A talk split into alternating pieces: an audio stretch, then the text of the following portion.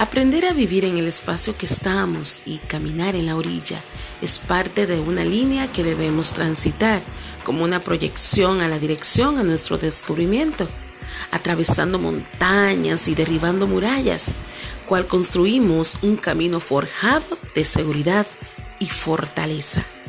¿Por qué mortificarnos cuando sabemos que es solo un tiempo en el que vamos a permanecer hasta que aprendamos algo? Y eso aprendido, aplicarlo en nuestras vidas y salir a flote y pasar la lección en A, esta lección de vida del momento. Recuerda, es un momento que estás viviendo y debes aprender de ello.